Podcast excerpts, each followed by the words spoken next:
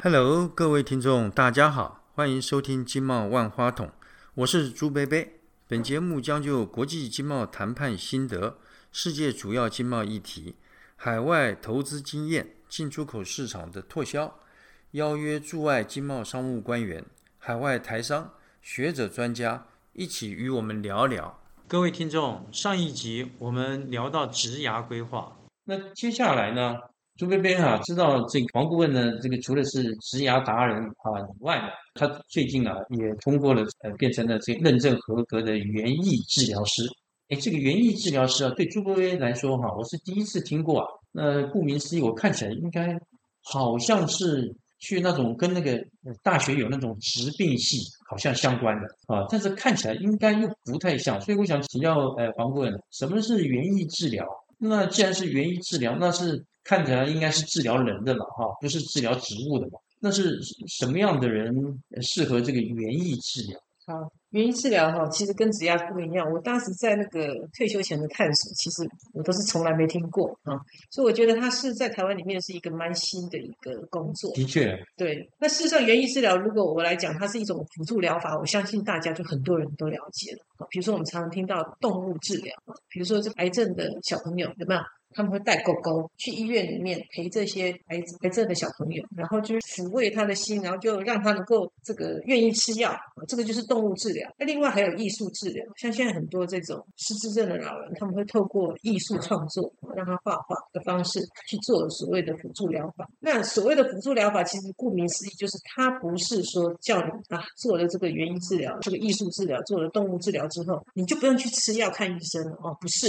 这个有一个很重要的观念，就是说你还是要去进行你的传统疗法。那我们辅助治疗只是在你接受传统疗法的过程当中呢，做一个辅助性质。这个园艺治疗呢，啊，它的名字就刚刚朱朱贝贝有提到，就是它到底治疗什么？那园艺治疗师在园艺治疗里面，他不是主角，他只是扮演一个媒介。那我们对我们园艺治疗师是针对服务的对象。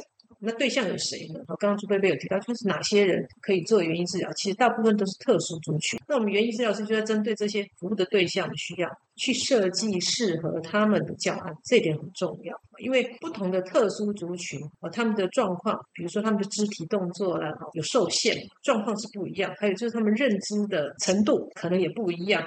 好，所以这个地方我们必须要针对服务对象，我们都要去了解啊，他们的肢体的能力或者认知的能力在哪里，然后我们去设计适合他们的教案，然后让他们能够经由接触植物啊，所以植物园艺嘛哈，植物才是我们园艺治疗里面的主角。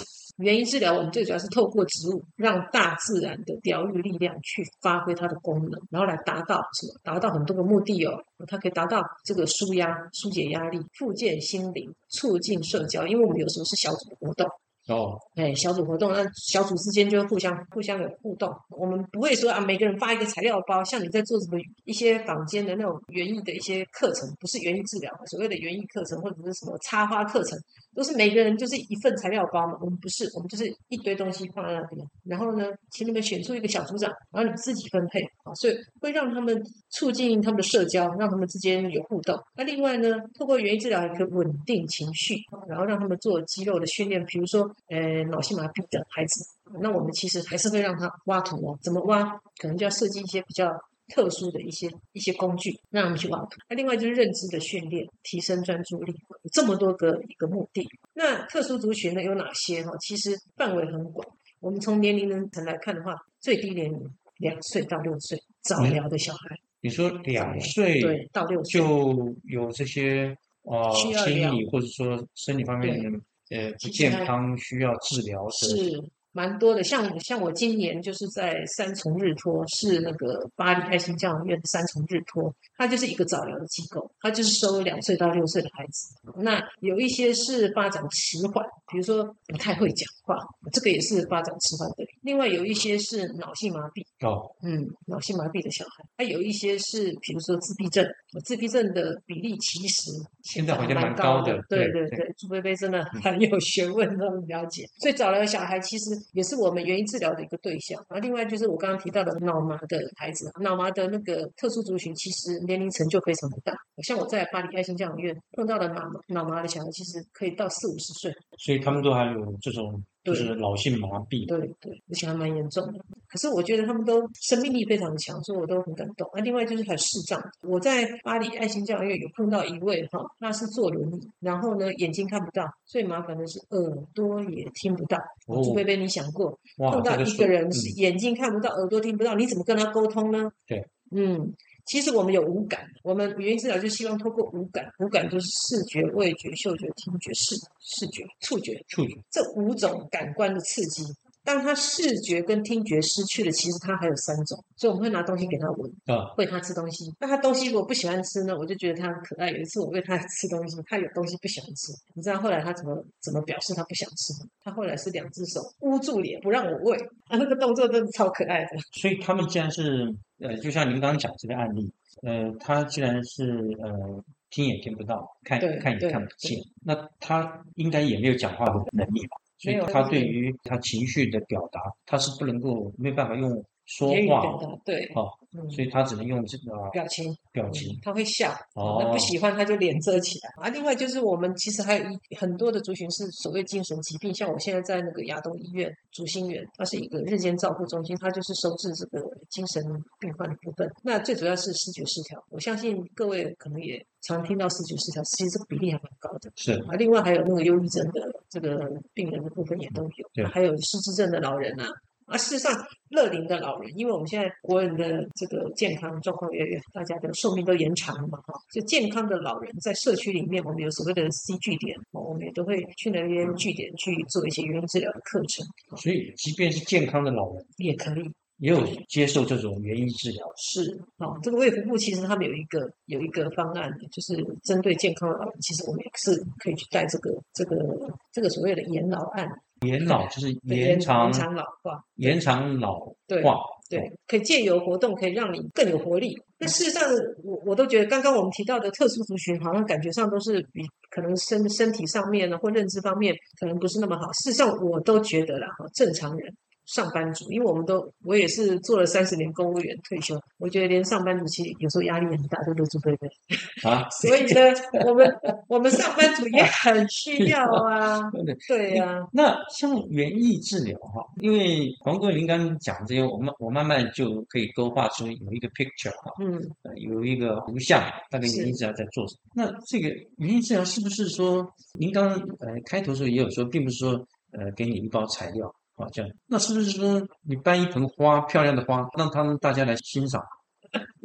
没那么简单了、那个教案的设计，其实我们大部分会，比如说植物好了，你刚刚讲到一盆花，那我们可以玩什么？其实花可以玩的那个方法就很多，你可以玩拓印啊，叶子的拓印，啊，摘一片叶子，哦去涂了颜色以后，然后在纸上面去拓印。那拓印呢，光是拓印，你可以有几种教案方式。做拓印的扇子可不可以？可以呀、做卡片可不可以呀、可以。做包包拓印叶片也可不可以？可以。所以你看看，光是一个叶片的拓印，你就可以发展出好多好多不同的教案。那当然，这个就是还是回到我刚刚讲的，因为你要针对你的特殊族群的特殊性啊，你不要这个能力不好的，你给他弄得很复杂。比如说这个小孩子。啊，你叫他做端午节的粽子的装饰的那个，放一些那个香料啊，比如说放就是有一些这个可以除障的一些晦气啊，嗯就是除障的一瘴气对啊除瘴气的一些香料在里面，然后你就要他缝一个这个粽子造型，就那个粽子好小一颗，哎，那个要用针缝。那你这么小的小孩子适合吗？啊，当然就不适合，你可能就要设计一个比较大的粽子，让他用什么样的方式去容易做。所以我觉得这个教案的设计啊，对我们园艺治疗师来讲是一个很重要的功课。你真的必须要为你的服务的的族群要去量身定制，这点是一个很大的挑战。那如果照您这么讲，就是说他这个园艺治疗，他的这个教案，嗯，可能你碰到的不同的呃，我们说病人也好，或者顾客也罢，甚至说不同的园艺治疗师之间，嗯，他的教案可能都不一样，对，并没有说有个标准的教案，说啊，如果今天我是看到对于这个乐龄老人或者说失智老人，那我的教案都应该大概都是这样，并不是这样。我觉得朱贝贝真的很厉害，问到问题的重点。像养老案的部分的话，因为我们协会他有去接卫福部的养老案，那他那个就会是一个 package，十二堂课的教案是固定的，所以他会针对我们这些受训想要去代言老案的这个原疗师呢，他就会帮我们上课说，哎，你们以后接卫福部这个案子，你就照这十二堂课去做就好。啊，事实上，十二堂课每一个人的带法一样吗？不一样，因为你还是可以加上你个人的风格。啊，所以那个还算是教案比较有所谓的一致性的问题，就至少你主题材料是差不多一样。事实上，你带法还是不太一样。嗯，那除了这个研老案以外，其他的部分说实在话，像我们的教案的部分，我们会从原因治疗师身上去学到说啊，他有哪些教案内容。其实不会有一模一样的教案，可能会类似，就是每一个人还是会有他独特的地方啊。所以我觉得这个教案是没有完全一模一样。当然，你要完全照抄也可以，可是。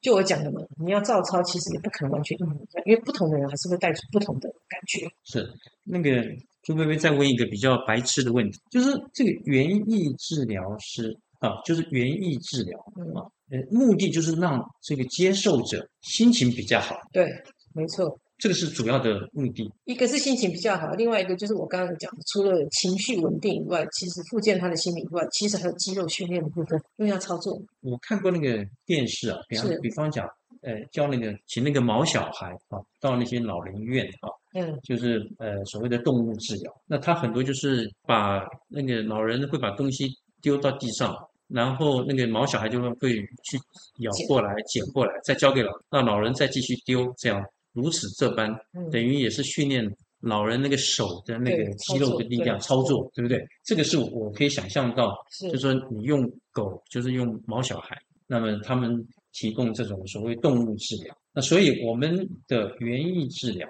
啊，像那像刚刚那个样子，就是等于说是呃帮助老人的这个所谓的肌肉可以这个多多的活动。那我们原因治疗好像是说让你的呃心情比较开心。然后透过呃，因为这个开心的话，是因为你可能透过你的手，可能你去做一个什么东西，那么这样的话也达到了所谓的肌肉的训练。是，其实我我刚刚有提到它是无感的刺激的，所以我们会闻味道，啊，闻植物的味道。啊，事实上不同的植物有不同的味道，对不对？对。好像有一些失智老人，搞不好这个可能很多东西他时空错乱，可是事实上他对以前植物的东西他是还记得的哦。哦，好，比如说，比如说九层塔，嗯，你拿给他闻，当然薰衣草那种比较洋化的东西可能不了解，可是九层塔你拿给他闻，他会知道啊，这个以前九层塔我们是用在哪一方面，他就会讲。这个园艺治疗，我觉得它可以很浅层的无感刺激，也可以很深层的无感刺激。怎么说呢？尤其是心灵交流的部分哦，我我我这边可以提一个，我当时在上课的时候听到一位园艺治疗师他分享的一个案例。那个老师他就在台北监狱，台北监狱有受刑人，他是说那些受刑人都是家暴，基本上他们那些受刑人的年纪都是比较年轻的，好勇斗狠嘛的年轻人。然后他带他们做什么案件呢？带他们做，比如说这个这个儿童节道，然后呢，我们来做娃娃，做艾草娃娃，假设了做一个艾草娃娃，然后就让他们去制作一个艾草娃娃，然后呢，做完以后送回去给自己的小孩。当他的小孩接到这个包裹的时候，心。没有什么感觉，嗯，一定非常的感动，是。对不对？所以其实老师在这个教案里面，他是有带到那个他们的温柔的心。啊，甚至于我还听过，就是说老师也设计就是两个不同的特殊族群，让他们之间互动啊，比如说我做了娃娃，然后我就送给唐氏症的小孩。嗯，然后呢，唐氏症的小孩拿到娃娃或卡片，我觉得受刑人做的这个这个原因治疗的作品以后呢，我们还会帮他拍照或录影，让他跟送他礼物的人说一句话，是，然后再回馈给这个受刑人。哇，听说他们看的都是非常的感动。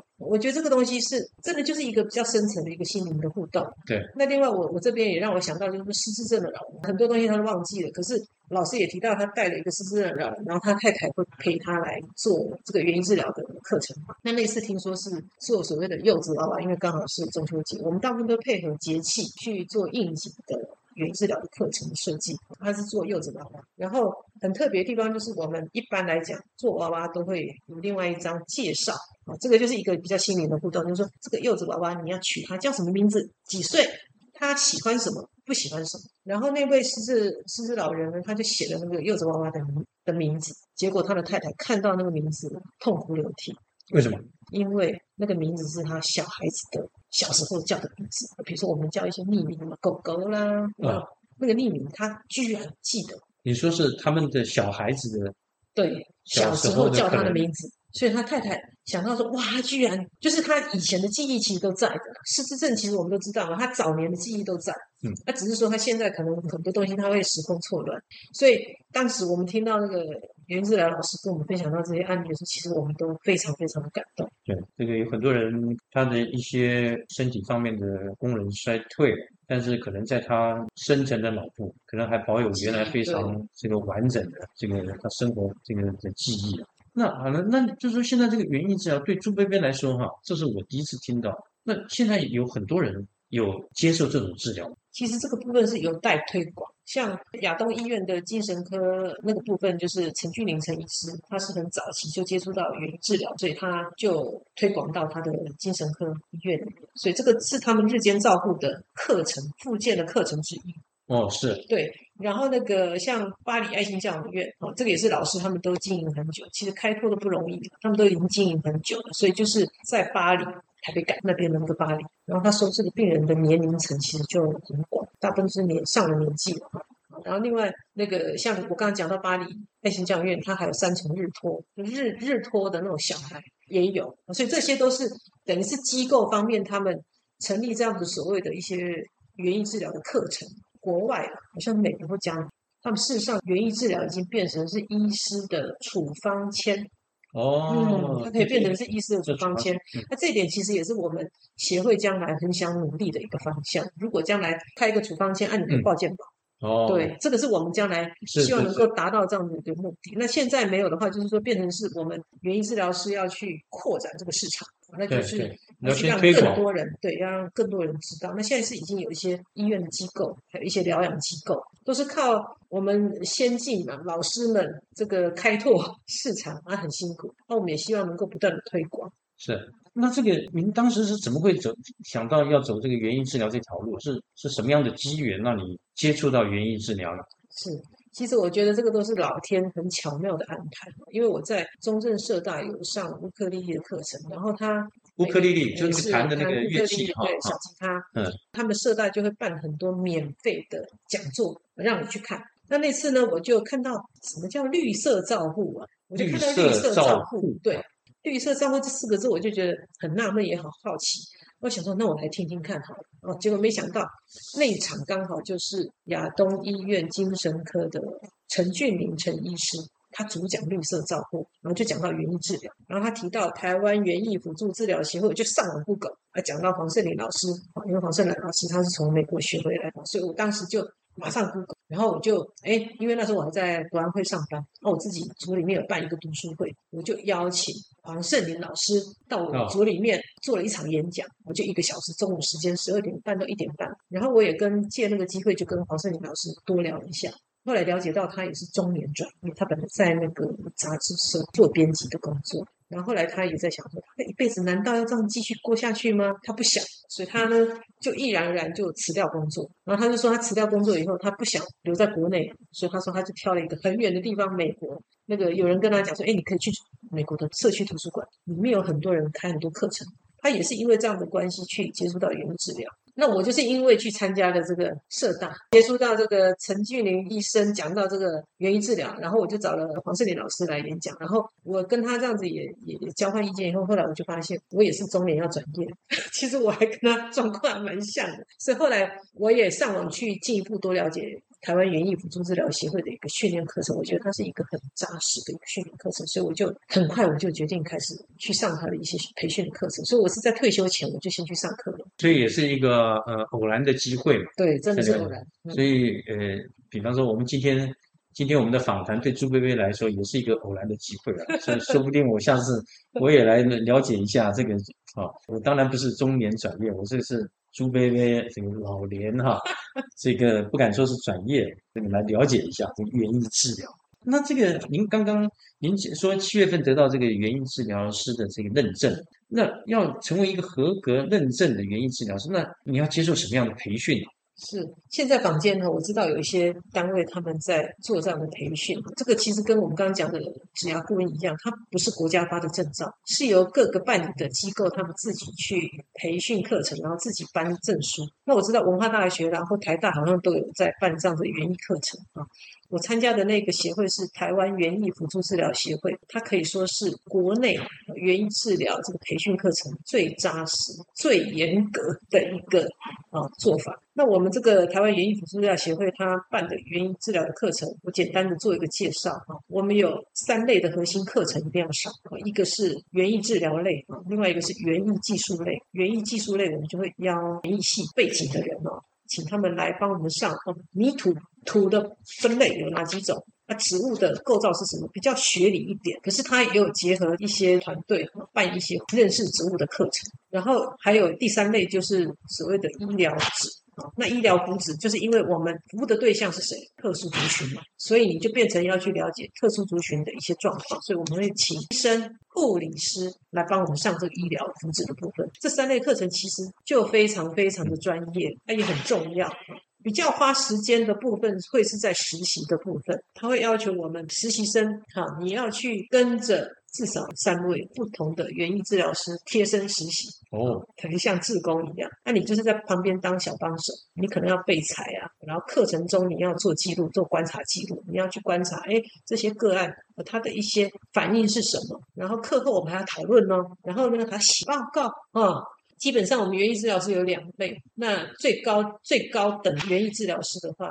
大概实习时数要五百个小时，五百个小时，嗯，五百个小时哈，那个很很花时间啊。不过我觉得也是最扎实的一个过程啊。除了你去了解不同园艺园艺治疗师的代课的风格，你可以参考；再来就是你可以学到不同的教案的处理方式啊。再来最重要的，我觉得还是你可以深入的去了解特殊族群，这点是我觉得是我们平常接触不到的。那另外就是我们协会还会。一个礼一个月一一场三个小时的演讲，那我们演讲的主题呢，基本会跟园艺治疗相关。而事实上，它现在的范畴已经越来越大，我们也都会讨论到在宅医疗，这个也都是很新的东西。在宅医疗就是你在家里面老化老死了，就不要到医院去。在日本其实已经很风行啊，我们国内其实也有医生在做啊，所以我觉得我可以去学到很多新的东西。嗯。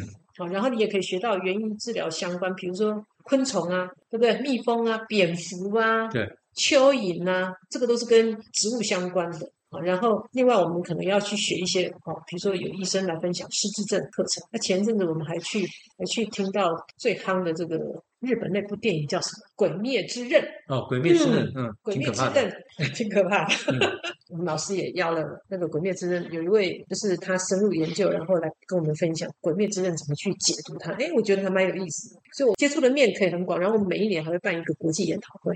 那那呃，接下来朱主编就想到呃，有一个问题啊，这个就比比较现实铜臭，就是说这个做这个呃园艺治疗原疗师哈，嗯，那可以当做。是一份职业，他收入怎么？那什么样的人呢？适合做这个这个原疗师？是不是说他只要喜欢植物就可以？是朱贝贝问的很实在哈，这个我相信也是很多人会想要问的问题。据我了解了哈，就是说园艺治疗师哈一样嘛，它是钟点费。一般来讲，我们上课的时间也不宜太长的。你如果说两个小时都一直在这边做园艺治疗，其实有时候个案也坐不住。所以一般来讲，大部分都做一个小时，一个小时的钟点费。据我的了解了哈。有一千块到两千块左右啊，所以这个就要看你园艺治疗师的能耐，对你能够接到多少案子，能不能让你这可以这个支持你生活基本生活的水准。其实据我了解，好像不是那么容易。所以这个变成说是你要有些对，对，你要有人脉，人脉。第一个你的人脉，另外一个就是说呃你的兴趣。对。那你你刚刚有提到说什么样的人适合做园艺治疗师，对不对？我是不是喜欢植物？朱贝贝，你喜欢植物吗？我呃，这个植物跟动物我都喜欢，都喜欢的，那人也喜欢。是，基本上哈，园艺治疗师刚刚从我的介绍里面，其实大家也可以了解，你要做什么课程的规划，再来你要跟个案的互动，你要去了解他们。所以其实园艺治疗师，我觉得真的是好像什么都要懂，他什么都要会。所以这个跟跟人的互动很深。